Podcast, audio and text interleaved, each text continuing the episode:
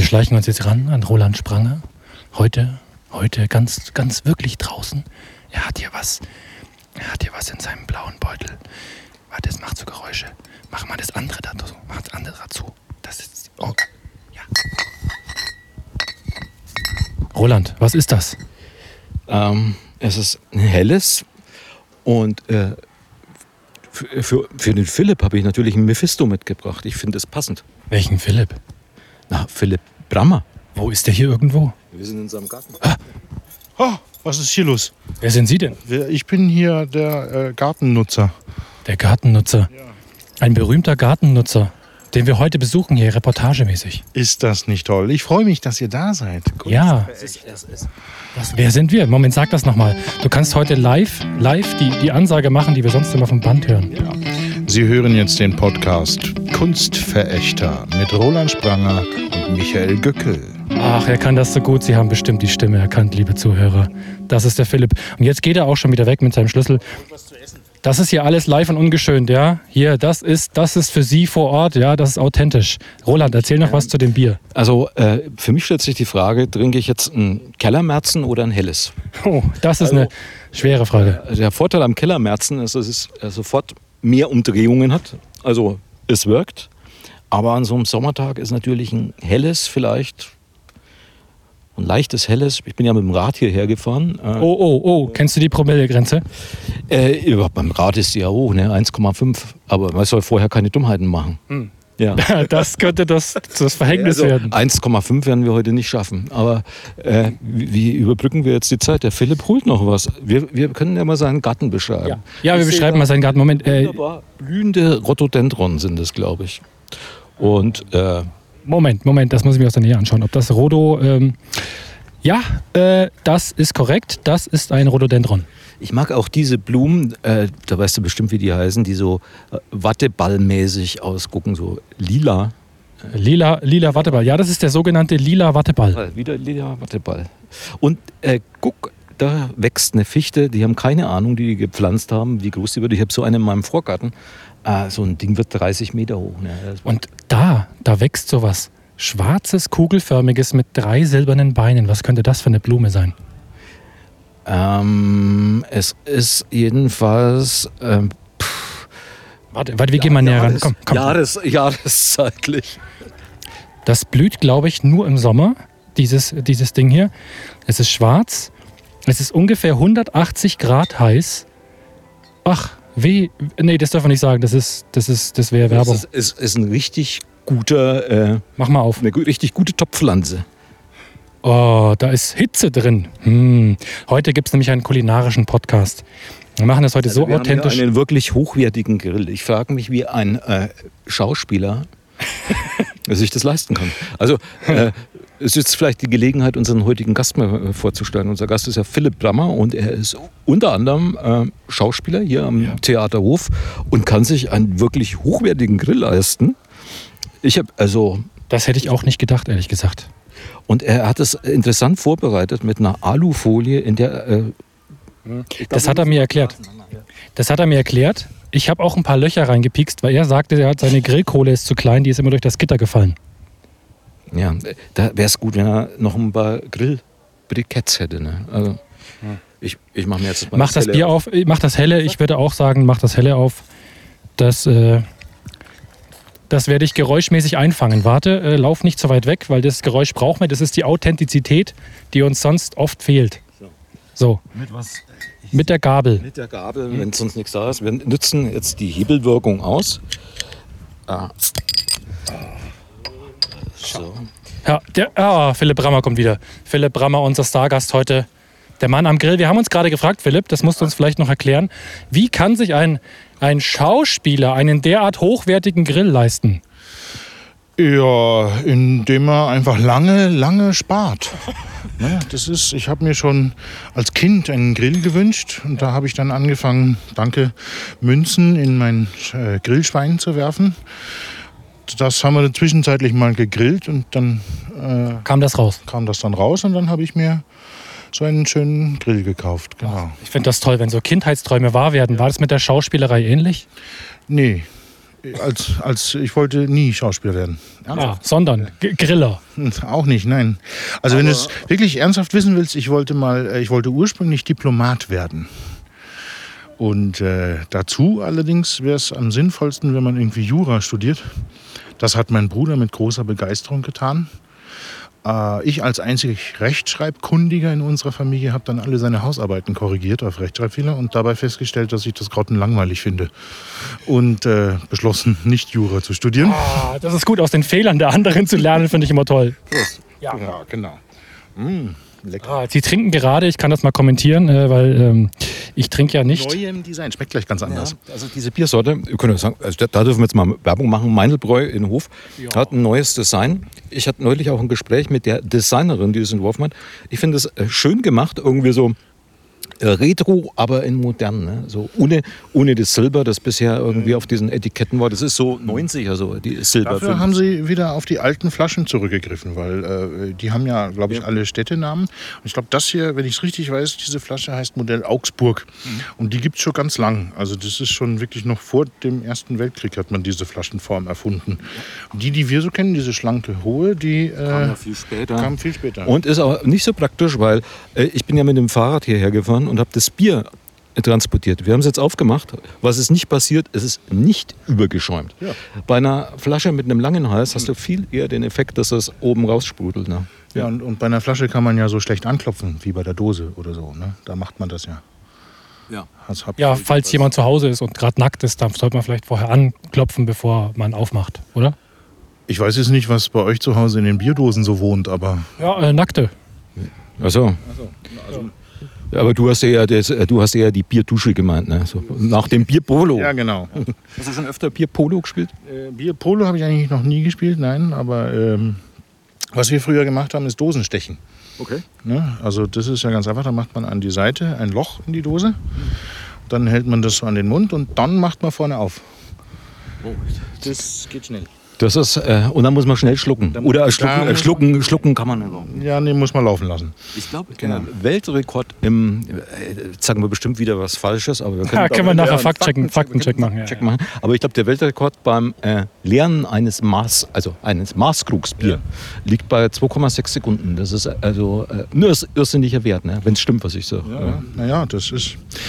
Ich habe ja, ich bin ja äh, wie jeder anständige Künstler, äh, ihr seid ja die Kunstverächter und ich war natürlich auch an dem Ort, an dem eigentlich einen der wenigen Orte, wo Künstler und Kunstverächter sich regelmäßig begegnen.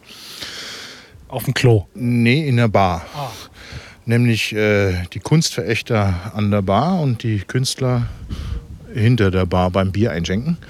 Und äh, da hatte ich mal irgendwann einen Oberösterreicher, der hatte eine sehr schöne Begründung dafür, warum er nur große Bier trinken kann. Weil nämlich der Anpressdruck bei einem kleinen Bier zu klein sei, das könnte er nicht so gut trinken.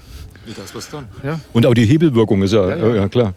Anpressdruck habe ich noch nie gehört im, im Vergleich, also in Bezug auf Bier trinken. Äh, ist es mir völlig. Aber wenn man mal drüber nachdenkt, das sind also ne, auch Kunstverächter können wahre Künstler sein. Also das ist, liegt nicht Ja. so nah, äh, oder doch so nah.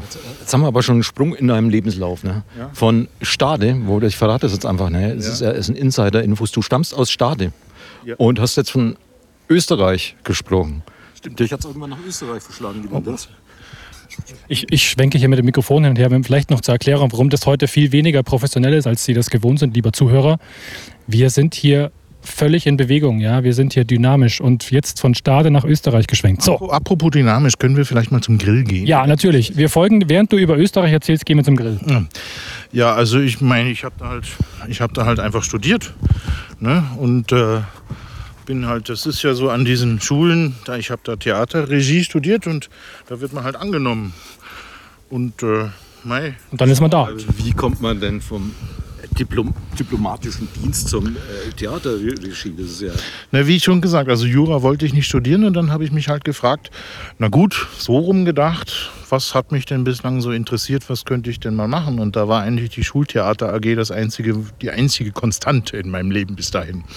Naja, Schultheater AG in Stade, da gibt es ja wahrscheinlich sonst nichts in Stade. Ne? Ich kenne mich nicht aus in Stade und mit Schultheater AGs auch nicht, äh, aber es könnte sehr hochwertig sein, äh, würde ich jetzt mal. Ich möchte es nicht in Abrede stellen. Vielleicht. Hör ich mal, äh, Philipp, ist Stade Pustet. jetzt eigentlich eine Hansestadt oder nicht? Wieder. Wieder. Ja, Ich habe nämlich gelesen, die sind ja verhanzt worden, also ausgeschlossen aus der Hanse. Das Genau, ist, und zwar das ziemlich. ja eine fiese Nummer. Das war eine der ersten Städte, die aus der Hanse. Erstens war es ein fast Gründungsmitglied, also die sind wenige Jahrzehnte nach der Gründung, die ja sehr früh war, schon dazugekommen, lange vor Hamburg. Äh, sind dann aber auch äh, mit als er- also war eigentlich die erste Stadt, die mit rausgeschmissen wurde, was damit zusammenhing. Die haben mit Engländern gehandelt. Das macht, macht man ja auch heutzutage nicht mehr. Ja, Und, äh, nee, sie haben nicht mit Engländern gehandelt. Das wäre jetzt ja nicht so schlimm. Geld machen ist in der Hanse nicht so schlimm gewesen. sich da ansiedeln. Der oder? Punkt ist, dass da die äh, Tuchhändler aus London, die in Hamburg rausgeworfen wurden, aufgenommen wurden in Stade und dort halt bleiben durften. Und das geht natürlich gar nicht. Hm. Ja. Und äh, hat das irgendwie noch Auswirkungen heute in Stade, dass sie aus der Hanse geworfen wurden? Das hat insofern Auswirkungen, als dass es dann jetzt äh, bis zum Jahre, lass mich lügen, 2008 oder so gedauert hat, bis man wieder in die Hanse aufgenommen wurde. Die Hanse gibt es ja die wieder. Hanse gibt es wieder. Ja, Okay. aber mehr so als touristischen Zweckverbund irgendwie. Und, aber jedenfalls darf jetzt offiziell an den, so wie hier in Hoch, äh, Hof, Hochschulstadt steht, steht in Stade eine Hansestadt Steht das Stade. wieder Hansestadt Ja, offiziell. Da wird wieder gehanzt jetzt. Also, was, was ist der Vorteil von so einer Hanse? Ja, äh, am Kennzeichen. Ich meine, ich weiß nicht, ob, ob Stade natürlich so ein cooles Kennzeichen hat, aber zum Beispiel Hansestadt Rostock, HRO, das ist ja cool. Wie JBO. O- Aber HSD, kann's, HSD kann, kann, kann Stade nicht haben, weil das hat schon Stralsund. Also Also, auch Hansestadt Stralsund heißt. Ja, aber nee, wir haben dann keine Buchstaben. Den H dürfen wir nicht haben, weil das blieb halt den Städten vorbehalten, die bis zum Schluss bei der Hanse also dabei doch waren. noch einen Nachteil. Ja, da geht's ja schon. Ja. Die Stade hat STD. Für die allgemeinen Abkürzungsfreaks natürlich sture Dussel. Ja, äh, finde ich, find ich in Ordnung. Also völlig, völlig wertfrei jetzt mal. Ähm, dieses, so, deine, dein Spezialgrill, ja? 200 Grad hat. 200 Grad. Ist das jetzt die magische, Ich weiß es nicht. weißt du nicht? Das ist das erste Mal, dass ich einen Grill anwerfe. Ich, hab, ich bin Schauspieler. Was werden. Er ist Schauspieler. Also das, das merkt man sofort. Das ist das erste Mal, dass er einen Grill anwirft und es sieht aus, als hätte er das schon jahrelang gemacht. Das ist wahres schauspielerisches Talent. Du, du merkst, er hat also Lungenvolumen, ist, ist voll da. Jetzt, wenn, wenn er da in die Glut bläst, die, die Glut, die Glut. Die, ja, toll. Wenn er die Glut bläst, dann glüht's. Hier kommt noch, ein- hier kommt noch ein Gast, aber ich glaube, der will was sagen. Jetzt Hier, haben wir der den Gast. Punkt. Ich habe nämlich mir extra eine Freundin gesucht, die Grillprofi ist.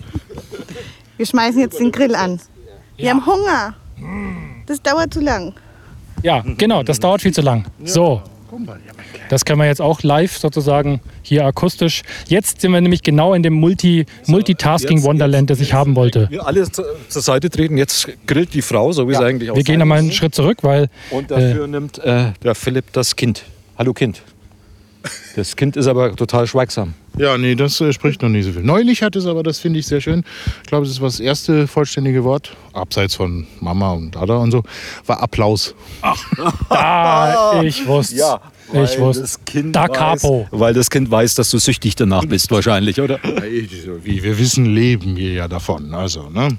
Geht, geht euch ja nicht unähnlich. Ach nee, du bist ja Schriftsteller, du kriegst ja keinen Applaus. Ich kriege ich, ich krieg ja ganz selten Applaus mit. Ne? Ich hätte auch lieber gern Buchrufe, ehrlich gesagt. Das, das fixt mich mehr an, Buchrufe.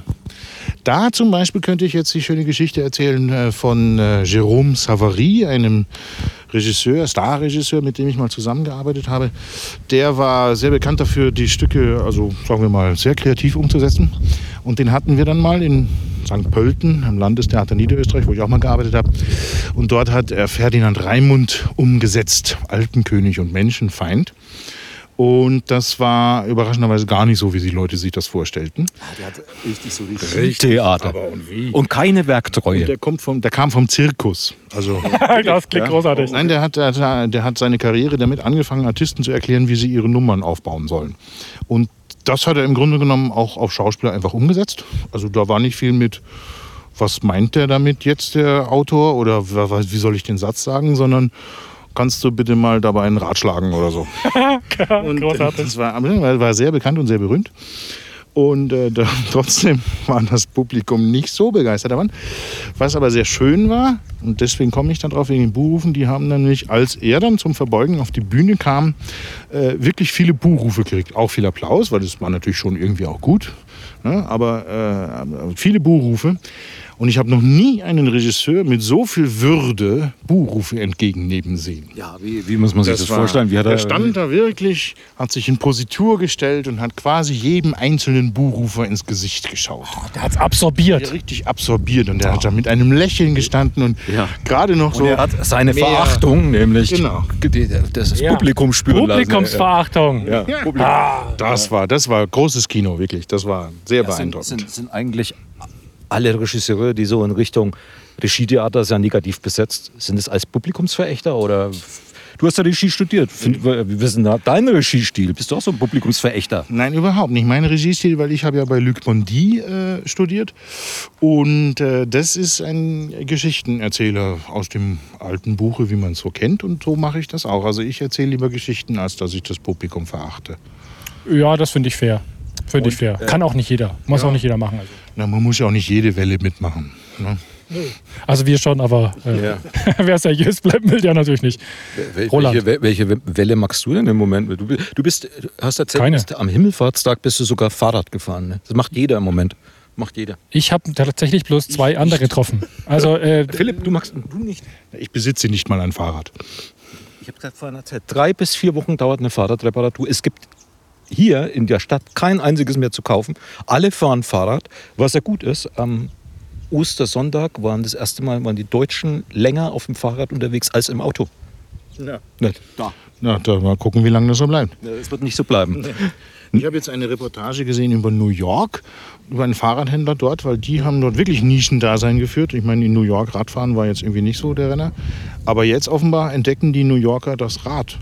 Und es gibt in ganz New York kein Rad mehr zu kaufen. Das ist Und praktisch. Wenn, dann kostet es irgendwie 2000 Dollar für ein einfaches Rad. Das ist praktisch die mobile äh, Fortsetzung des Klopapiers.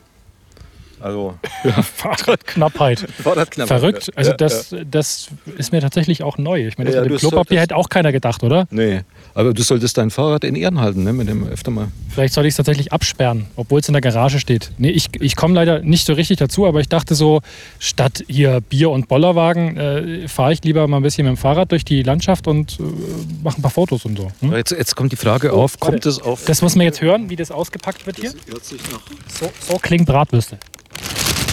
Also das Papier um die Bratwürste natürlich. So, oh, oh, Moment, Moment. Jetzt müssen wir die Geräusche anfangen, einfangen hier. ist noch nicht heiß genug.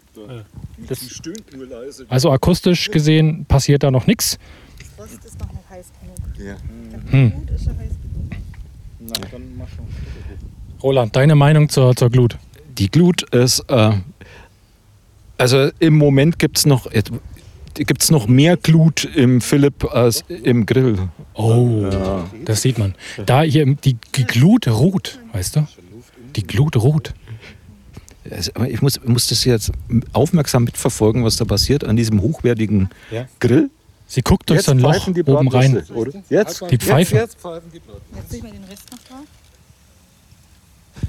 Also von Pfeifen kann ich jetzt nichts hören, aber äh, es ist, äh, wir stellen uns das vor, wie sie pfeifen. So, Das ist ja ein sogenannter Kugelgrill. Da denkt man immer, mein Gott, wieso soll ich da einen Deckel drauf machen? Äh, da kommt da keine Luft dran. Aber der Witz ist ja, und deswegen gibt es ja diese Erfindung, äh, ist ja, dass die Hitze dann da drin bleibt und sich viel schneller kumuliert und so weiter. Das ist quasi wie. Ist doch eher beim Rösten wahrscheinlich. Beim, ähm, nicht beim Braten. Naja, gut. also die Hitze ist da drin und, und irrt im Kreis und kann nicht raus und deswegen umspült sie die Bratwürste auf optimale Weise. Du, du als jemand, der noch nie gegrillt hat, erklärst das äh, wunderbar, muss ich sagen. Da ist wieder das schauspielerische Talent. Ja, das ist äh, so. Ne? Jetzt hast du ja gerade das Mikrofon in der Hand, aber früher habe ich zum Beispiel gesagt, gebt mir ein Mikro in die Hand, sagt mir, was ich sagen soll und dann rede ich einfach. Weißt du, wie das heißt? Kompetenzmimikrie. Ja. Ich habe zum Beispiel mal eine amerikanische Versteigerung moderiert.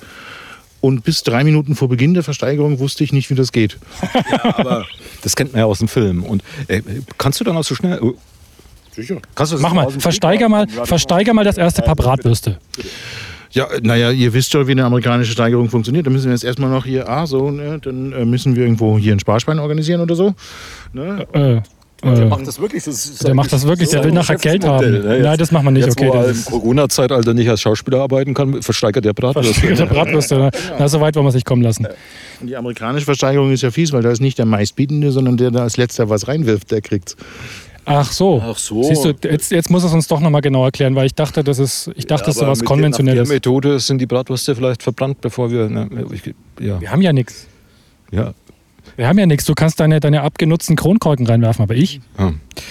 Bist du eigentlich Vegetarier? Nein. Schade. Tja, Sackgasse. Einmal, Philipp, äh, wir haben dich unterbrochen. Du warst in St. Pölten am Theater. Ja, da war ich auch mal. Wie, wie, wie kommt das zustande? Ich war auch zweimal in meinem Leben in St. Pölten. Ja, ich weiß. Ja, ja, das hast du mir Und, schon äh, erzählt. Das, ja, das, äh, erzähl ich nochmal, was so schön ist. Ich war mit meiner Frau auf dem Weg nach Wien, äh, die war damals noch nicht meine Frau, und wir haben in St. Pölten Zwischenstation gemacht und ich habe die da gefragt, ob sie mich heiraten möchte. Oh, Ah, das, ist super romantisch. romantisch, super romantischer Frau, Moment. du darfst, es nicht, du darfst es jetzt bitte nicht erzählen, weil die Frauen, die mögen das nicht, wenn sie im Podcast vorkommen. Meine vor allem auch nicht. Deswegen darf ich auch das nichts sagen. muss immer rausgeschnitten werden. Ja. Ich wollte aber eigentlich noch ausholen, weil ich war noch ein zweites Mal in St. Pölten. Man kommt immer Mit- zweimal mit der. Geliebten? Eben nicht, sondern zu einer Lesung. Ich habe da gelesen bei Krimitagen und so. Ganz schön in einem, es gibt auch Leerstände in St. Pölten, genau wie in Hof. Äh, ja. Und es war in einem ehemaligen Spielzeugladen, sehr schön, so 70er Jahre Flair, mit Treppen, ein ganz toll- toller Raum, leergeräumt. Schöne Le Lesung. Da habe ich gedacht, jetzt okay, jetzt menschlich ein bisschen am Anfang. Und sagte dem Publikum, erzählte die Geschichte, dass ich meine Frau in St. Pölten gefragt hatte, ob sie mich heiraten will. Und die, die hat ja gesagt. Dann. Und dann habe ich mir gedacht, wow, jetzt habe ich die Sympathien der, der Österreicher. Und dann habe ich gemerkt, okay, die Österreicher, ne, Ticken die, anders. Die ticken anders, die saßen erst mal da und haben mich angeguckt und haben mir gedacht, Warum erzählt ihr uns so ein Bullshit? Das interessiert warum uns erzählt ihr so ein Bullshit? Wahrscheinlich erzählt ihr das in jedem Ort, Hm. Hm. in dem er eine Lesung macht. Boah, ich habe ich habe hier meine Frau gefragt, ob sie mich heiraten will. Das Warum machst du auch. Komm, gib's jetzt zu, dass ja, du das machst. Seit der Zeit mache ich das tatsächlich. Ja, hervorragend, hervorragend. Was ist mit euch? St. Pölten, heiraten? In St. Pölten heiraten? Also St. Pölten hat einen sehr schönen Dom, aber sonst wüsste ich jetzt nicht, warum man in St. Pölten heiraten sollte. Schauspielerisch besser dran? Wie, wie schaut es bei dir aus, Mona St. Pölten heiraten? Ah, na. Na. Na, also sind sich einig, das ist schon mal gut. Das passen dann gut, In, gut zusammen. in St. Pölten vor dem Dom äh, ist das, äh, da liegen die vielen Skelette rum. Ne? Das ist Ja, ja, das ist. Als ich da war, war da gerade die riesenfette Ausgrabung immer Ja. zu. Ständig wurde ausgegraben.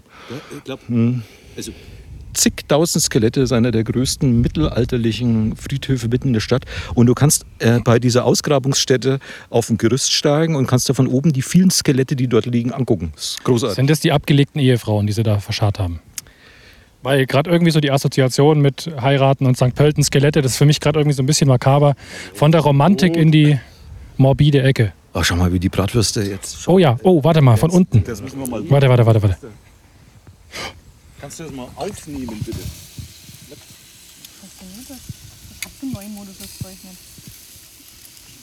Also unten sind sie braun. Meinung, diese Zange ist eigentlich nur gut für eine einzelne Wurst. Ja, Wenn du eine stimmt. Gabel hast, Ja, dann. ich hol gleich eine. stimmt. Jetzt wird es interessant. Sie versuchen jetzt die Würste zu wenden. aber jetzt, Wir wissen nicht, ob es gelingen oh, es wird. gibt hier Streit, es gibt hier Streit. Opa, zwischen. Also ich habe das jetzt fertig gebracht innerhalb von 10 Minuten. Die Bratwürste sind halb fertig. Jetzt will natürlich der Fülle wieder an den Grill und sie umdrehen, damit er dann das volle er Erfolgserlebnis hat, hat. ja, Ah, er hat ja immerhin die Aha. Bratwurst auch gejagt. Also ja, der hat die selbst gemacht. verbrennt jetzt aber die Bratwurst. Ja, ich muss jetzt umdrehen. Oh, guck dir das an. Da, die sehen doch super aus. Mensch, Cool.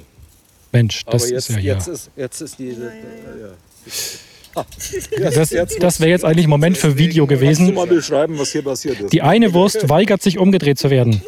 Die eine ist schon umgedreht und sie. Oh, jetzt, jetzt mit haben sie es geschafft. ne? Sind sie wieder vereint. Das ist wie so in der Ehe. Da, da streiten sich mal zwei und der eine will sich nicht umdrehen und der andere hängt schon irgendwie und Der ist schon ganz andere- schwarz der unten. andere liegt schon als Skelett im, beim Dom. Ne? Aus deiner Privatleben. Ich dachte, deine Frau soll nicht vorkommen. Was? Nein, nein, nein, nein, nein, nein. Nein, nein. Das wird alles wieder rausgeschnitten. Ich kenne den Bild. Das stimmt. So, dann wir den Deckel nochmal wieder drauf. Jetzt kommt der Deckel wieder drauf. Ach, das ist so hier. Das, einfach mit Profis hier. Das ist der beste Podcast bisher. Weißt du? Erstens, weil es ähm, die Sonne scheint und zweitens, weil es nachher was zu essen gibt. Weiß eigentlich jemand, wie diese wunderbaren Belch, äh, lila Blumenbälle, Wattebälle heißen? Ich finde die Blumen ganz wunderbar, aber wir haben vorhin nach dem. Jetzt, Moment. Ja, sind auf Rhododendron gekommen und alles Mögliche. Der Philipp kann jetzt mal wieder, wieder beweisen, welches Talent er hat. Ich habe ehrlich gesagt keine Ahnung, aber irgendwie geistert in meinem Hirn. Heißen die nicht Flocks? Nee. Flocks sehen anders Ja, aus, das oder? Flock sein. Du könntest Flocks? recht haben. Ja, ja, ja, ja. Ich glaube, wir könnten auch einfach googeln, aber es ist ja, das macht Aber das ist ja langweilig, kann ja Können jeder. die Zuhörer das ja einschicken, wie die heißen. Genau, äh, den sogenannten Flox-Kompensator Ja, ist hier installiert worden. Flock sein. Der Philipp, der weiß nämlich viel. Er, er war lange Zeit auch als äh, Quizmaster tätig. Ah, da sind wir wieder an der Bar, oder? Sprünge durch mein Leben. Ja, da, da in dem Fall saß ich aber nicht hinter der Bar, sondern an einem Tisch und habe gerade das Bier getrunken. Deswegen habe ich es ja gemacht. Ne? Äh, und ich habe in drei verschiedenen Lokalen in Wien äh, Pubquizzes moderiert und mir natürlich auch ausgedacht. Und das insgesamt über acht Jahre. Ja. Quiz. Na, Pubquiz ist ja, Pub? ein Pub. Ne? Achso, ich als ne? Kneipe. Jetzt, äh, jetzt, äh, Also nicht Pappe, keine, Ne, keine Pappe. Kartonagen. Nein. Und- Kartonagenquiz. Aber, aber Pappe schreibt mir auch mit harten P. Pappe, so wie der Podcast. Podcast. Ne, also, aber es ist jetzt auch nicht Bab, also es ging nicht immer nur um, äh, ging nicht immer nur um Köln und Bab. Oh Gott, furchtbare Abgründe. Abbiegen, bitte. Hast, du, hast du früher viel Bab gehört? Ich hab doch gesagt, abbiegen, Mensch. Jetzt sind wir wieder auf der Bono-U2-Ecke. Jetzt kommt noch Bab. Ich muss ja dazu sagen, ich komme ja ne, aus Stade, das ist ja Norddeutschland, also ich habe nicht Bab gehört, ich habe Torfrock gehört. Das ist tendenziell fast ein bisschen besser. Da gibt es einen tollen Song, haut mir bitte nicht mehr auf die Lippe. Ja. Der ist doch, man kann doch auch in Morgen hauen. Das ist. Finde ist- ich völlig angemessen. Finde ich auch. Da mal B- B- B- Bernhard. ist der Hit Ja. Ah, na, der Hit war natürlich Werner. Der, Werner. Ne, ne, ja, genau. Voll, hm. Dengel, Dengel, Dengel, Dengel, Dengel. Ja, das ist jetzt der Moment der peinlichen Stille. Sind die Würste schon fertig? Ich äh, gehe mal zu meinem Bier. Äh, Philipp, geht es ein Bier? Da wollen wir doch natürlich hinterhergehen. überlassen die Würste jetzt. Wir lassen die Würste einer weiblichen Betreuung und ähm, klingt schon wieder irgendwie so anzüglich. Ähm, und gehen zum Bier. Männer gehen zum Bier, die Frau bleibt, der, bleibt bei der Wurst zurück. Ich weiß nicht. Was sagt der Gleichstellungsbeauftragte dazu? Hier ist so eine, hier ist so eine Schüssel, da ist irgendwas drin. Was ist das? Kräuterbutter drin ist da drin. Kräuterbutter, selbstgemachte Kräuterbutter. Der hat sich hier, der hat sich eine Arbeit gemacht, beziehungsweise eine Arbeit machen lassen. Ja, ich habe angeregt, dass wir es machen. Sehr gut. Planung ist das halbe Leben.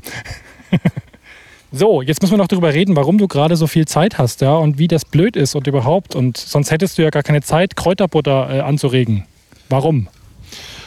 Ja, naja, weil ich glaube, da ist in Mexiko so eine Brauerei am Pleite gehen und deswegen müssen wir jetzt alle in, trinken. in Gedenken sozusagen alles dicht machen, damit die Brauerei sich nicht so alleine fühlt. Und uns selbst auch dicht machen. Ja, ne, das auch gelegentlich. Also heute, heute ist äh, viel Produktplacement, finde ich. Es gibt den hochwertigen Grill, dessen Namen wir nicht sagen wollen. Es gibt die Brauerei in Mexiko, es gibt die Brauerei in Hof. Ne? Die haben wir aber gesagt. Die haben wir, ja, na klar. Ja Weil wir unterstützen Wir, ja. haben, wir haben aber auch ein hochwertiges Mikrofon, da steht Electronics drauf. Da steht noch was davor, aber es ist, äh, Aber das ist das, was ich lesen kann. ja, ja, es ist elektronisch. Es ist ein elekt- elektronisches Mikrofon. Nein, ich will darauf, äh, wie, wa- warum äh, hast du gerade so viel Zeit und ist das, ist das gut oder ist das schlecht? Na, das ist natürlich schlecht, weil äh, ich bin natürlich furchtbar gerne, also wirklich jetzt auf der Bühne. Ne? Ich stehe ja wirklich gerne auf der Bühne und spiele für die Leute und äh, entweder sie erheitern oder sie betrüben, je nachdem, was für einen Stoff wir da gerade irgendwie so auf der Bühne verhandeln. Also, obwohl du nie Schauspieler werden wolltest, magst du das jetzt richtig gern mittlerweile. oder? Tatsächlich sehr gern, ja. Ich kann also dazu sagen, warum ich nie Schauspieler werden wollte. Also ich habe dann ja auch, als ich überlegt habe, was könnte ich denn stattdessen machen, statt Jura studieren und Diplomat werden, habe ich dann überlegt, na gut, irgendwas mit Theater. Dann äh, habe ich mich erkundigt, was da so für Berufe gibt. Portier wollte ich jetzt nicht werden. Schauspieler dachte ich, könnte ich nicht machen, weil dafür bin ich zu hässlich. Nein, das stimmt nicht. Das habe ich ernsthaft gedacht. Und dann habe ich halt äh, mir gedacht, was macht eigentlich so ein Regisseur? Und dann habe ich an die Ernst-Busch-Schule geschrieben in, in äh, Berlin und habe die gefragt, was denn so ein Regisseur macht. Weil in Stade gibt es ja kein Theater, da hätte ich niemanden fragen können. Und die haben mir geantwortet, indem sie mir einen Aufnahmsprüfungsbogen zurückgeschickt haben. Den habe ich dann äh, ausgefüllt wieder abgeschickt, dahin geschickt. Und dann haben sie mir äh, geschrieben, sie können sich nicht vorstellen, dass ich jemals Regisseur werde. Ja, hervorragend. Ja. Die Oh. Würste werden Oh, fertig. die Würste sind fertig. Ja, dann. Daraufhin, äh, daraufhin habe ich dann beschlossen, mich nur noch an Schulen zu bewerben, wo man nichts vorher schriftlich hinschicken muss. Und äh, da bin ich dann erstaunlicherweise, äh, das erste Mal habe ich mich dann in München an der August-Everding-Schule beworben, noch bei Herrn August Everding persönlich. Und äh, da bin ich in die Endrunde gekommen. Und dann in Wien am Max-Reinhardt-Seminar, da haben sie mich genommen. Ich weiß bis heute nicht wieso. Keine Ahnung. Also, Weil die, weil die Österreicher anders ticken, haben wir ja schon gehört. Vielleicht haben die einfach nicht so auf, äh, auf das andere Wert gelegt, was die anderen gesehen haben, aber du hast ja deinen Weg gefunden. Man weiß es nicht, genau. Ja, und dann irgendwann bin ich halt Schauspieler geworden, weil mein Regieprofessor Luc Bondy meinte, ich sei ein wesentlich besserer Schauspieler als Regisseur.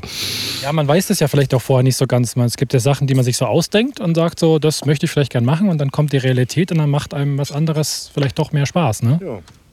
Genau. Und dann, dann, nachdem ich das gemacht habe, stand ich ja auch zehn Jahre erstmal in der Kneipe hinter der Bar. Ja, die Umwege. Wir setzen uns jetzt mal hin und dann können, können alle Zuhörer live dabei sein, wie wir hier kauende Geräusche von uns geben. Es geht nicht authentischer. Es geht nicht authentischer. Ich setze mich gegenüber von, von Roland Spranger. Roland Spranger sieht schon, man sieht quasi schon, wie ihm das Wasser im Mund zusammenläuft. Diese Bratwürste schauen wirklich super aus. Wir könnten jetzt natürlich noch fragen, von welchem Metzger die sind. Ne? Die sind von einem Metzger, der Sachen in weiß-blaue Papiere einpackt. Die sind von einem äh, Metzger, der äh, so ähnlich heißt, also mit Vornamen anders, aber grundsätzlich so heißt wie einer der berühmtesten deutschen Dichter. Ah, Goethe. Ja, der andere. Ach so. Hier, ich gebe dir mal dein Mephisto rüber, weil wenn wir schon dabei sind bei diesem berühmten Bratwurstdichter von damals. Mephisto ist ja auch der Sponsor äh, der Hofer Fußball Theatermannschaft, Theaterfußballmannschaft. Ja, ja, genau. Da habe ich aber nie teilgenommen. Warum hängt das wieder mit, dem, mit der Sportverachtung zusammen? Naja, zum einen mit der Sportverachtung und zum anderen mit der Tatsache, dass ich ja, hier kleiner Tipp, ne, falls man mal irgendwie mich auf der Bühne stolpern sieht oder gegen irgendwas gegenlaufen, ist das natürlich Absicht. Hat aber auch damit zu tun, dass ich nicht dreidimensional sehen kann. Echt? Nee, ich kann leider nicht dreidimensional sehen. Mit mir in ein 3D-Kino gehen ist total langweilig. Also ich finde es langweilig. Ähm, Deshalb schaust du dir so selten Superheldenfilme an. ja, genau. Eigentlich hauptsächlich deswegen. Du schaust äh, besonders gern romantische Komödien. Das stimmt. Ich, du, ich, ich war schon mal bei dir in der Wohnung. Du hast eine der größten Sammlungen romantischer Komödien, die ich je gesehen habe. Ja, ich bin da auch durchaus stolz drauf. Ich stehe auch dazu. Eine Meinung zu Hugh Grant. Großartig. Also Hugh Grant ist bei äh, zwei meiner Lieblings... Äh, oh doch, hier, es wird sich gerade beschwert, dass Jonas so laut mit dem Schlüssel klappert. Das ist nicht so, oder? Nein. Das ist kein Problem, wir können das Schlüsselklappern einfach integrieren. Ja, jedenfalls, äh, jedenfalls Hugh Grant macht äh, ist bei, bei zwei meiner Lieblings-Romcoms, wie wir Profis ja sagen, äh, gleich dabei. Ne? Nämlich Notting Hill und äh, Tatsächlich Liebe. Oh, tatsächlich. Liebe ist tats- äh, tatsächlich, Tatsächlich ein wunder, gut, ne? wunderbarer Film. Allerdings äh, finde ich tatsächlich, die, diese Sequenz äh, ist ja ein Episodenfilm, kann man mehr oder weniger sagen, die wunderschön miteinander verknüpft sind. Aber diese Premierministergeschichte eben mit Hugh Grant ist die schwächste, ne? also die, die dabei ist. Auf jeden Fall. Ja, das stimmt schon, ähm, aber das ist halt zwischendurch ganz lustig. Äh, schöne Sachen sind ja, also das stimmt natürlich, die schönste Sache ist ja die mit dem, mit dem kleinen Jungen und dem, äh, und dem Mädel, das singt. Oder? Das finde ich doch super. Oder die mit der portugiesischen Frau. Ach, ist ja auch. Oder mit dem Hobbit, der als Porno-Stand-in. Na, äh, äh, genau. Die zwei sind auch sehr lustig, ja. Also ich kann dazu nur sagen, dass ich auch ein ganz großer Freund der romantischen Komödie bin. Das können wir jetzt ja alle mal zugeben. ja, ich äh, liebe zum Beispiel Shaun of the Dead. Das ist ja eine romantische Komödie mit Zombies. Ach, Roland, Roland, einmal, einmal möchte ich, dass du ein Mindestmaß an Seriosität aufbringst für diesen Podcast. Ja? Wir schütten gerade unser Herz aus und du Ich kenne ich kenn anderen, also seriös, seriös ähm, ich kenne andere Personen, die äh, leidenschaftlicher Sammler ist ja von äh, Tierhorrorfilmen. Die hat eine beachtliche Sammlung an Tierhorrorfilmen, also Sharknado, Sharknado 2. Sharknado 5, d- Sharknado 27 und äh, Zombie Biber und äh, Zombieber ist geil, den habe ich extra auf DVD gekauft. ja und ich habe noch nicht gesehen. Also ich habe nur Ausschnitte daraus. Ich habe alles vergessen, aber ich habe den extra für eine Freundin gekauft, die habe ich in Berlin besucht und ich wusste, dass die auf so einen, auf so einen Scheiß auch steht und dann haben wir abends den angeguckt und ich habe alles vergessen.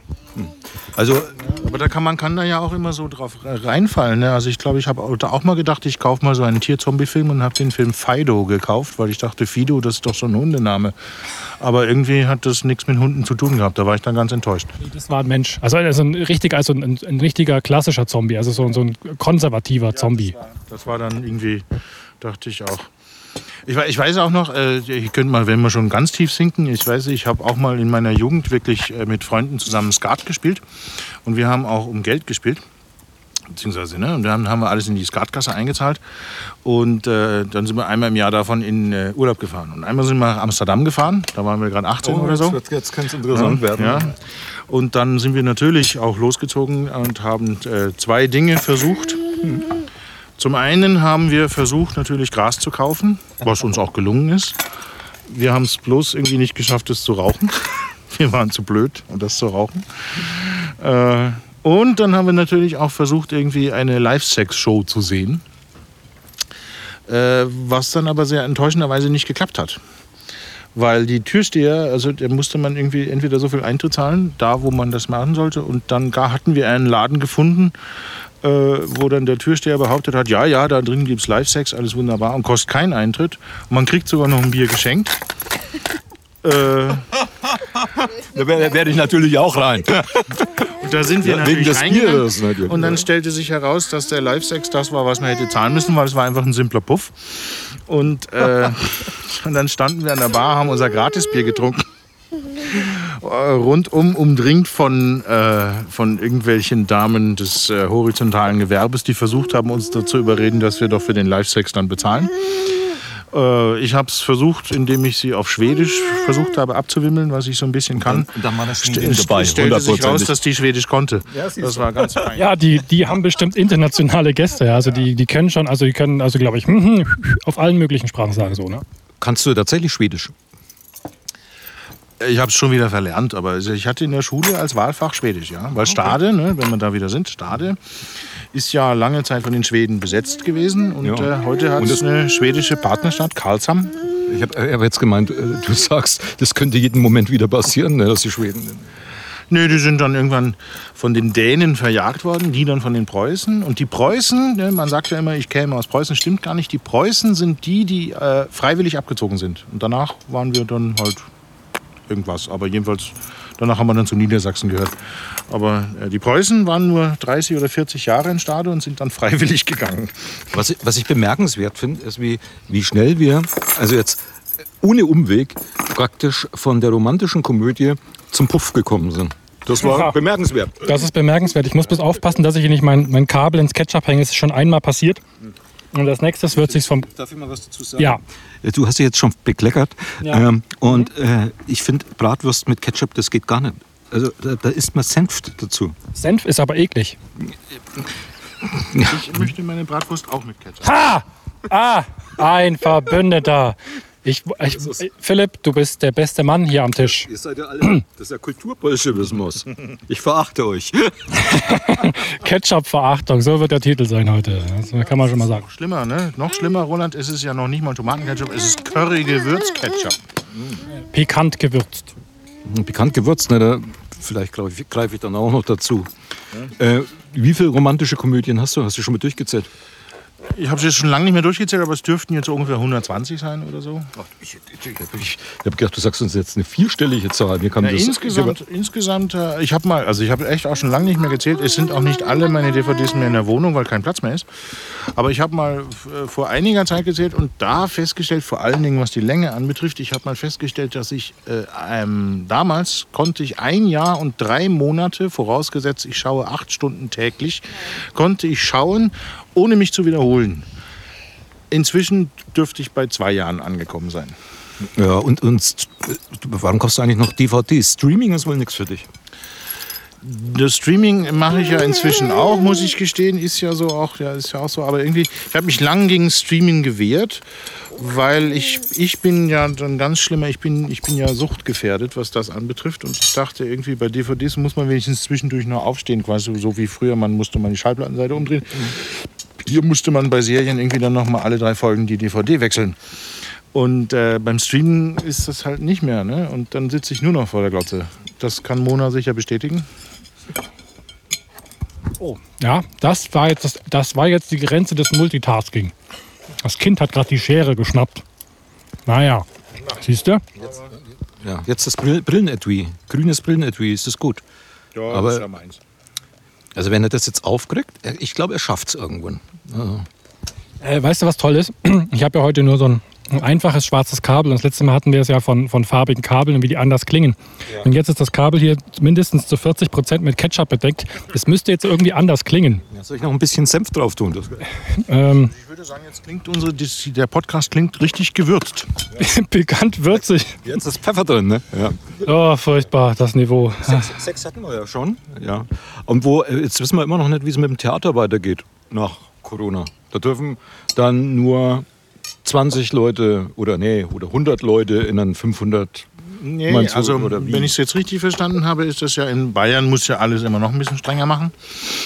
Ich will es ja nicht äh, verschreien, aber irgendwie, wenn ich es richtig verstanden habe, dürfen in geschlossenen Räumen ja nur 50 Leute zugucken und die müssen dann auch noch Maske tragen. Was ein bisschen, äh, naja, ne? wer kommt dann ins Theater, wenn er Maske tragen muss? Ich weiß es jetzt nicht genau, vielleicht erzähle ich es auch falsch. Aber auf jeden Fall dürfen, glaube ich, nur 50 Leute ab dem 15. Juni rein. Und das ist dann halt die Frage, ob das dann so viel Sinn macht alles, ne? wird man dann sehen.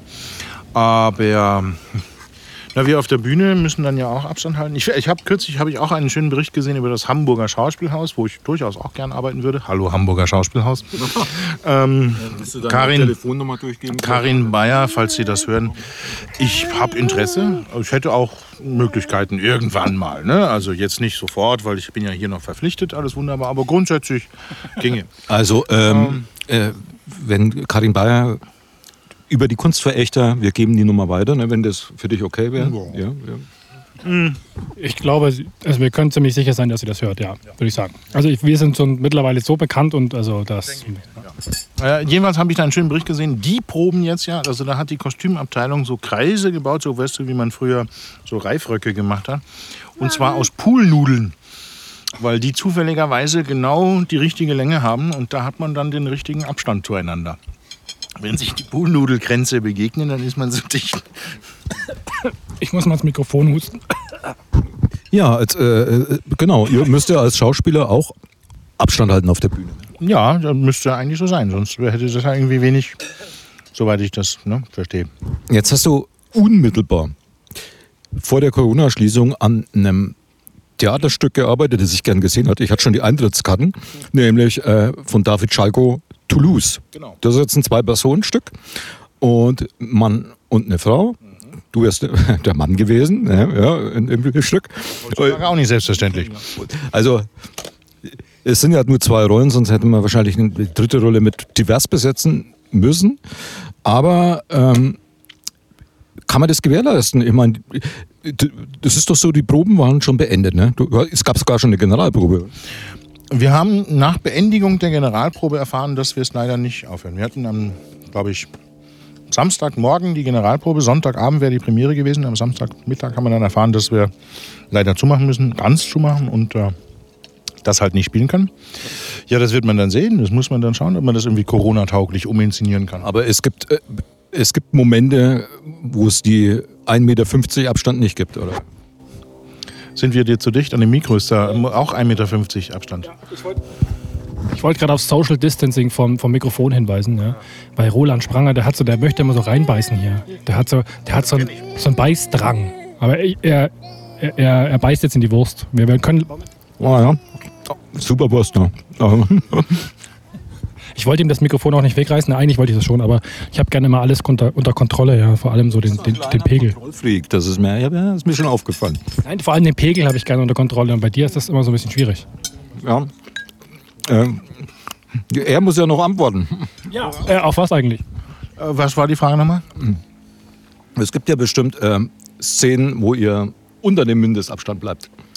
Ja, das Also ich meine, äh, man im Theater ein Paar, Mann und Frau, man küsst sich, man schlägt sich, man gerät aneinander, man zieht sich an den Haaren. Ich weiß nicht, was alles passiert in dem Stück und wie es inszeniert ist, aber äh, Theater lebt ja auch davon, dass man mal auf Distanz ist oder überhaupt das Leben findet ja so statt. Man ist auf Distanz, dann kommt man sich wieder nahe und dieses Nahekommen, das wird ja komplett ausgeblendet eigentlich. Ja, das ist richtig. Das ist, deswegen muss man ja mal schauen, ob man das Corona-tauglich uminszenieren kann, wie man das machen kann. Also es gibt wie immer, ne? Das ist ja, äh, das wisst ihr Kunstverächter ja vielleicht nicht, aber äh, eigentlich ist ja Kunst sowieso immer, da ist äh, die Not die Tugend. Weil man hätte entweder kein Geld, um das umzusetzen, was man machen will, oder aber aus anderen Gründen nicht die Möglichkeiten. Und dann macht man halt aus der Not eine Tugend und dann denkt man sich irgendwas aus, dass das irgendwie trotzdem funktioniert. Mir ist aufgefallen, du hast, äh, letztes Jahr habe ich ein Stück gesehen, bei dem du Regie geführt hast, Das Leben der anderen. Äh, Wer den Film vielleicht kennt, ne, hat, hat damit zu tun, ist ein Ein-Personenstück, ein Monolog, in dem Fall von dem Stasi-Offizier. Und du hast es inszeniert und da steht drin, du bist auch, also ist mir aufgefallen im Programmheft, da haben wir gedacht, Philipp hat das gut gemacht, aber du bist auch zuständig für Bühne und Kostüme. Und da habe ich mir gedacht, wie wird das gewesen sein? Wahrscheinlich äh, bist du durchs Haus geschickt worden und warst im Fundus und hast gesagt, okay, der Anzug passt jetzt gut. Oder, oder konntest du selbst was entwerfen und designen? Das hätte ich auch machen können, wenn ich es denn gekonnt hätte. Aber in dem Sinn bin ich tatsächlich in den Fundus gegangen bei dem einen Stück. Und ich hatte ja, äh, man hatte ja den Film als Vorlage sozusagen. Und dann habe ich halt irgendwie ein, irgendwas gesucht, was dem Bild von dem Wiesler, dem Hauptmann, den der Ulrich Mühe gespielt hat, irgendwie nahe kommt. Also irgendwie so eine graue Jacke, die halt irgendwie nach grau-bieder Stasi-Hauptmann aussieht, der versucht, undercover zu arbeiten. Und halt, das ging schon. Also ich, ja, das war jetzt ein, ein Personenstück, da kann ich mir das auch mal machen. Die Bühne habe ich ja sozusagen wirklich selbst designt, da war so eine Wand hinten. Ich dachte ja, super, ne, ich bin mal ganz kreativ, ich mache da einfach eine Deutschlandfahne hinten hin. Es war eine Tafel, man konnte das als Tafel benutzen. Die, die Fläche war schwarz, unten war rot und in der Mitte war ein gelber Streifen. Ne, unten war gelb und in der Mitte war ein roter Streifen, so geht's ja. Und äh, Was, was mir dazu einfällt, äh, musste ich, ich musste ich unterbrechen. Es, es, es kamen auch Rückmeldungen. Es ist wie beim Quaf, der Talkshow, die ich mache. Ähm, du unterbrichst die Leute ständig. Und das, daran möchte ich natürlich weiter festhalten. Deshalb unterbreche ich jetzt auch den Philipp. Äh, Wir wollen Ah, Moment, ich muss dich mal kurz unterbrechen, äh, Roland, weil das äh, einfach nur ausgleichende Gerechtigkeit ist. Aber sprich ruhig weiter. Aber du, ich habe äh, ich hab, ich hab ja. wenn ich das noch kurz ausführen darf, das ist. Unterbrechen uns alle gegenseitig, das ist ganz hervorragend. Muss jetzt mal, muss ja, muss, Jetzt lassen Sie mich doch mal ausreden. Nein, äh, nein, auf gar keinen Fall. Jetzt bin ich gleich beleidigt. also, ähm, ich habe äh, das Stück unmittelbar nach einem Vorrundenspiel der deutschen Fußballnationalmannschaft ähm, letztes Jahr bei der äh, WM gesehen. Ja, das war deprimierend. Das, äh, nee, vorletztes Jahr war es ja, Ja, schon. ja. Vorletztes Jahr. Vorletztes Jahr. Und das war sehr deprimierend gegen Mexiko. Ich bin dann mit äh, Dominik, Dominik, herzliche Grüße, nein, sind wir dann ins Theater gegangen und es kam uns schon ein bisschen wie Häme vor, dass dann die Deutschlandfahne da hinten hängt. Ne? Aber, du hast es wahrscheinlich, du hast dir die Termine angeguckt. Wann sind die Aufführungstermine? Du hast es geplant quasi, glaube ich. Natürlich, nein. Aber das Detail, was ich extra für die Kritiker nämlich äh, da reingebracht habe, das hat keiner gesehen. Es gab nämlich einen Zirkel und einen Hammer, die beide unten an der Wand hinten, die diese Flagge darstellten, so als wären sie von der Wand runtergefallen. Hat keiner gesehen, fand ich sehr enttäuschend. Ah, das war, die, das war der Subtext, das war die sub, subtile Botschaft. Ah, Er fällt auseinander, da schon. Ja, ja, das, ich hatte mir ja was dabei gedacht. ja, das, das, das, das merkt man. Also man merkt es in dem Fall, haben die es nicht gemerkt, aber jetzt, wo du es erzählst, äh, finde ich es logisch. Also ich, äh, es geht mir als Autor ständig so eine, ich habe super Ideen und keinem fällt's auf. Also das ist, das ist richtig scheiße. Aber äh, apropos, weißt du, äh, dass du äh, der Schauspieler bist, stimmt, nee, stimmt nicht ganz, zusammen mit Peter Kammschulte, der am öftesten äh, in einem meiner Stücke gespielt hat. Ne, du hast in drei Stücken von mir hast du mitgespielt. Ja, ja. Und aber du hast ja das hast die meisten Rollen gehabt, weil in dem einen Stück, also das ist eine Doppelrolle, Erich, den äh, Lanza mit einer Kugel im Kopf. Doppelrolle? Hallo, ich war mehr. Ich war der Arbeitskollege. Ach, der ich Arbeitskollege. War der, ich Und war Elvis Erich Und ich war Elvis und äh, war ich nicht noch irgendwer? War bestimmt noch irgendeiner. Nein, der Arbeitskollege war so richtig, es waren so drei. Du hast, hast auf jeden Fall die meisten Rollen in meinen Stücken gehabt. Herzlichen Glückwunsch, Philipp, dazu. Na, ich, bin ja, äh, ich bin ja inzwischen Roland Spranger Schauspieler, muss man so sagen. Hat er dich geprägt? Na, ich warte immer noch drauf, dass er meinem Wunsch entspricht und endlich mal was für mich schreibt. Und nicht immer das Da Geschäft. können wir ihn jetzt drauf festnageln. Roland, was sagst du dazu? Das Gleiche hat äh, die Tage schon ein Freund zu mir gesagt, der auch Schauspieler ist. Vielleicht kann man das irgendwie aufteilen, dass das beide benutzen können. Das wäre mir, Ja, das widerspricht ein bisschen dem Gedanken, extra für einen zu schreiben. Verstehst du? ja, das wäre halt Vielleicht könntest du es so schreiben, dass es prinzipiell jeder spielen kann, aber jeder denkt, es wäre für ihn. So wie mit dem Heiratsantrag in jeder Stadt, ne? ja. Ich persönlich möchte dir als Ansporn sagen, ich habe ja auch in Österreich einen äh, Schreiberfreund. Hallo Armin. Freue mich, Armin Baumgartner, wenn sie immer unterkommt. Großartiger Autor. Ähm, der hat ja ein Stück für mich und eine Kollegin geschrieben. Die, ne, ich heiße Philipp Brammer. ja die also Kollegin die zweite hieß, Wahl möchte ich natürlich nicht sein. die war natürlich Katharina Schwarz und das Stück hieß Brammer sieht schwarz und sie lesen etwas. Den Titel habe ich erfunden. Der ist gut. Der ist gut. Ja, aber wir können ja nicht, weil ähm, es gibt ja kein Theater. Also wenn du es alleine spielst, dann musst du ja von dir selbst keinen Abstand halten. Obwohl, oder vielleicht doch, muss man als Schauspieler eigentlich Abstand von sich halten?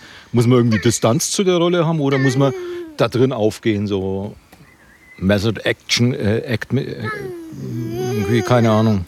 Du, da gibt es ja verschiedene Herangehensweisen, wie man das machen kann. Also es gibt die Leute, die das eher distanziert betrachten. Es gibt die Leute, die das äh, wirklich voll in ihren Rollen aufgehen. Ähm, ich bin schon, ich komme schon eher sozusagen von der Diderot-Seite, Dennis Diderot, der gesagt hat, von außen nach innen. Ne? Anders als andere, die dann sagen, von innen nach außen. Also von innen nach außen heißt, man muss es fühlen, dann bewegt es sich von automatisch so. Ich bin mir der Typ, ich suche eine Bewegung, die dazu passen könnte und dann kommt das Gefühl dazu. Das wird dann schon irgendwie äh, dazu auftauchen. Bei den anderen musst du dann halt die Leute fragen, die im Irrenhaus sitzen. Ne? Die Schauspieler, die jetzt halt die, die Distanz nicht mehr, nicht mehr wahren können. Gibt es tatsächlich. Es gibt diverse Schauspieler, die in der Klapse gelandet sind, weil sie sich von ihren Rollen nicht mehr trennen konnten. Kein Witz, es ist in meinem Bekanntenkreis sogar passiert. Krass. Also, aber ich meine, ich verstehe es irgendwo, weil man vielleicht die Grenze nicht mehr hat, wie viel kann man von sich da reingeben, so? Und dann strahlt es vielleicht zurück, weil wenn diese Grenze so verschwimmt, also ich könnte mir das psychologisch schon äh, schwierig vorstellen, dann ist so Ja, ich glaube, schwierig ist es für Schauspieler, die wirklich als Schauspieler arbeiten, nämlich äh, irgendwo an einem Theater und ähm, ständig neue Rollen übernehmen müssen und äh, sich da reindenken müssen, wenn das dann nicht mehr geht.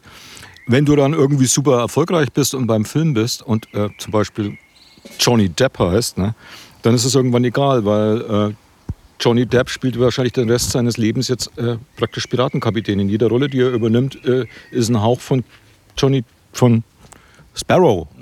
Oder Ja, aber Heath Ledger und solche anderen Geschichten, ne? ich meine, da kann man auch sagen, ist vielleicht auch so ein bisschen grenzwertig dann, ne? ja. Oder nicht, nicht mehr grenzwertig, sondern hinüber. Heath Ledger hatte ja wenig Gelegenheit, dann irgendwie äh, noch andere Rollen zu spielen nach dem Joker. Ja, ist da vielleicht eine Grenze überschritten? Ich möchte, ich möchte ja dazu eine meiner Lieblingsanekdoten erzählen, äh, wo ich nicht persönlich dabei war, aber die ich halt so die mal mitgekriegt habe. Und das war die Anekdote, die ist entstanden rund um den Film Der Marathonmann. Ne? Marathon Man, kennt ihr den Marathonmann? Das Oh, mit ja. dem bösen Zahnarzt. Ich wollte gerade sagen, da ist eine furchtbare Zahnarztszene drin. Die ist sogar entschärft worden, weil Leute bei einer Testvorführung aus dem Kino gerannt sind und dann haben sie die entschärft. Ich finde aber die entschärfte Version, ich, also ich bin jetzt, ich habe Erfahrungen mit Zahnärzten, schon schlimm, ne? Mit Dustin Hoffmann. Ja, ja, Dustin Hoffman und Sir Lawrence Olivier, der war nämlich der Zahnarzt. der Zahnarzt. Und äh, na, die Geschichte ist, also da gibt es mehrere Anekdoten. Zum einen die zum Beispiel, um dies vorneweg, äh, die Szene, warum die so brutal ist. Äh, der Sir Lawrence Olivier hat sich lange gedacht, wie kann er das irgendwie machen, dass das auch wirklich schön brutal aussieht. Und hat dann irgendwann, als er zum Dreh abgeholt wurde, in der Villa, wo er gewohnt hat, hat er den Gärtner gesehen, wie er den Rosen sehr liebevoll die äh, Blüten abgeschnitten hat. Und hat sich dann gedacht, ah, man muss das genau so machen. Ich muss meinen Job lieben, dann kann ich brutal sein. Ich muss gerne Zahnarzt sein. Und wenn man genau hinschaut, sieht man es auch. Die andere Geschichte, die ich aber eigentlich erzählen wollte, war, ist, äh, ne, weil da die Schauspielgegensätze. Dustin Hoffman ist ja bekannter Method Actor. Und äh, der hat halt wirklich, der hat äh, bei diversen Szenen ist er vorher dreimal um den Block gerannt, damit er auch wirklich außer Atem sozusagen dann auf der Szene auftauchen kann.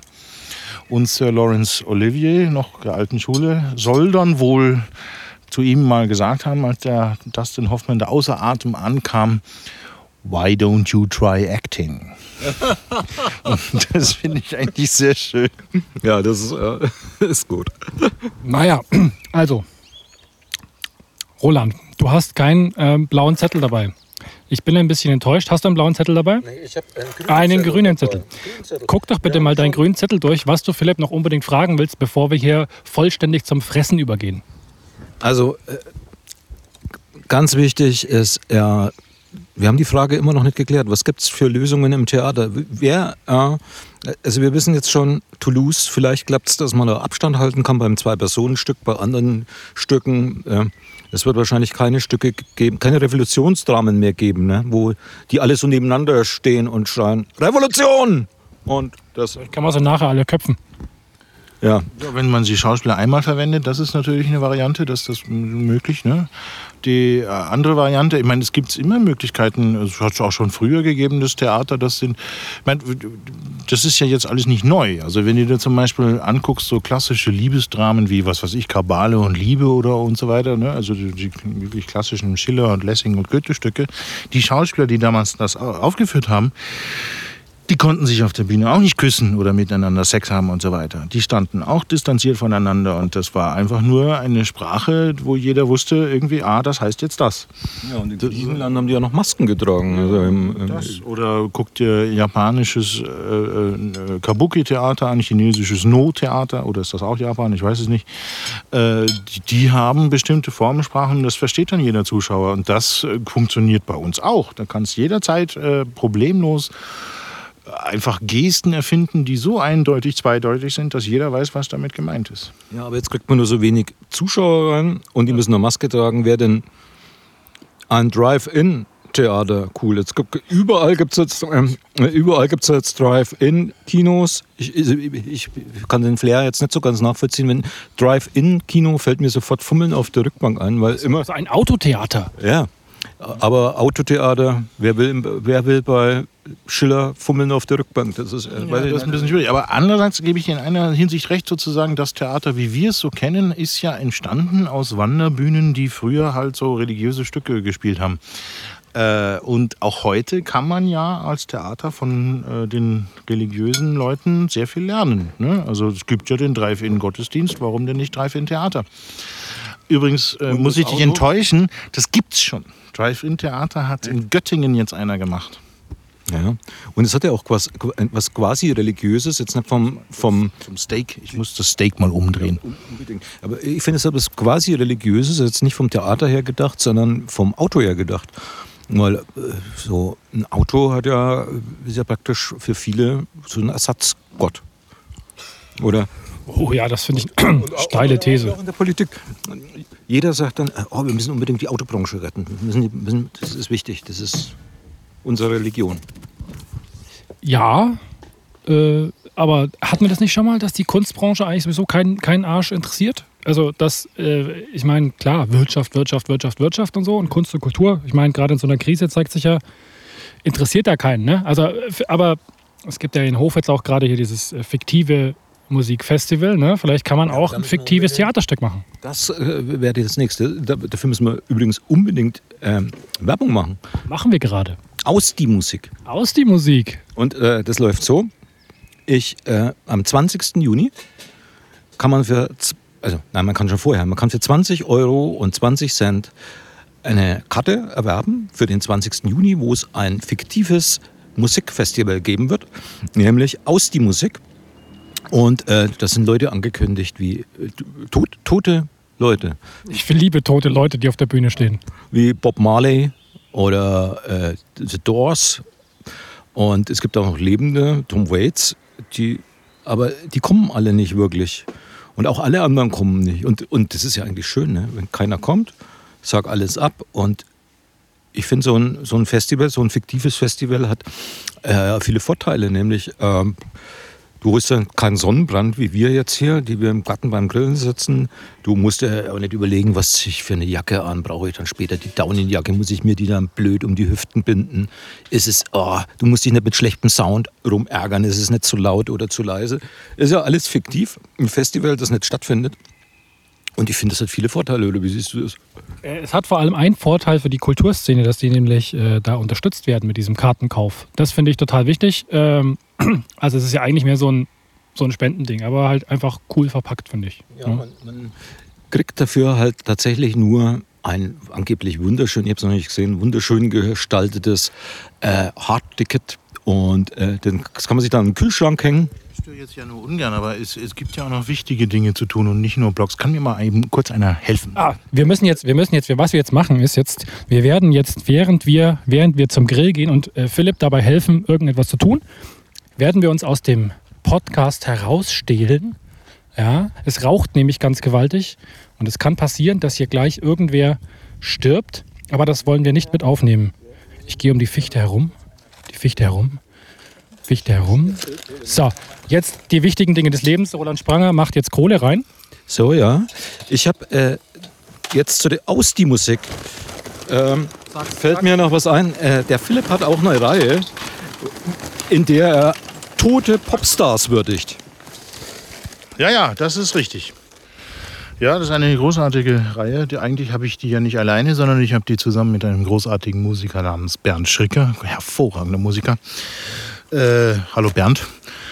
Und äh, wir machen das ja zusammen, genau. Wir haben jetzt dann doch schon, was haben wir gemacht? Michael Jackson haben wir gemacht und äh, Falco. Falco, ganz wichtig, genau. Udo Jürgens. Udo Jürgens Meine war Frau jetzt, war ne? begeistert, Udo Jürgens. Ne? Und Elvis natürlich. Elvis. Elvis. Elvis, genau. Du, also Elvis bist du ja Experte, nachdem du ihn selber dargestellt hast. Ne? Naja, Ja, ja. Also, was- für ein Vor also wir haben gerade die, über die Vorteile des fiktiven Ausgeh-Musik-Festivals gesprochen, das nicht stattfindet, sondern rein fiktiv ist. Äh, das hat viele Vorteile. Haben, äh, welche Vorteile haben eigentlich tote Popstars? können sich nicht wehren. Das war auch mein erster Gedanke. Ja, sind wir jetzt fertig? Äh, wollen wir noch was sagen? Wollen wir noch? Der, der Grill ist nämlich auf 0 Grad. Das raucht, das raucht. das nicht gut? Nee, ne? Ich weiß es nicht. Ich weiß auch nicht. Wir haben jetzt gleich Räuchersteaks. Ich würde sagen, das erfordert unsere absolute Konzentration und Aufmerksamkeit. Ja, vielleicht Roland Spranger darf noch genau drei Worte sagen. Ich, ich zähle sie. reicht auch eins. Tschüss. Sehr gut. Äh, Philipp darf zwei Worte, nein, zweieinhalb Worte sagen. Ich danke ganz herzlich. Das war der Podcast Kunstverächter mit Roland Spranger und Michael Gückel. Als Gast Philipp Kammer. Er kann es einfach nicht lassen. Eh, Einer will immer das letzte Wort haben, ne? Deswegen darf das der Grill haben. Wir nehmen noch ein, zwei, drei Sekunden Brutzeln des Steaks auf.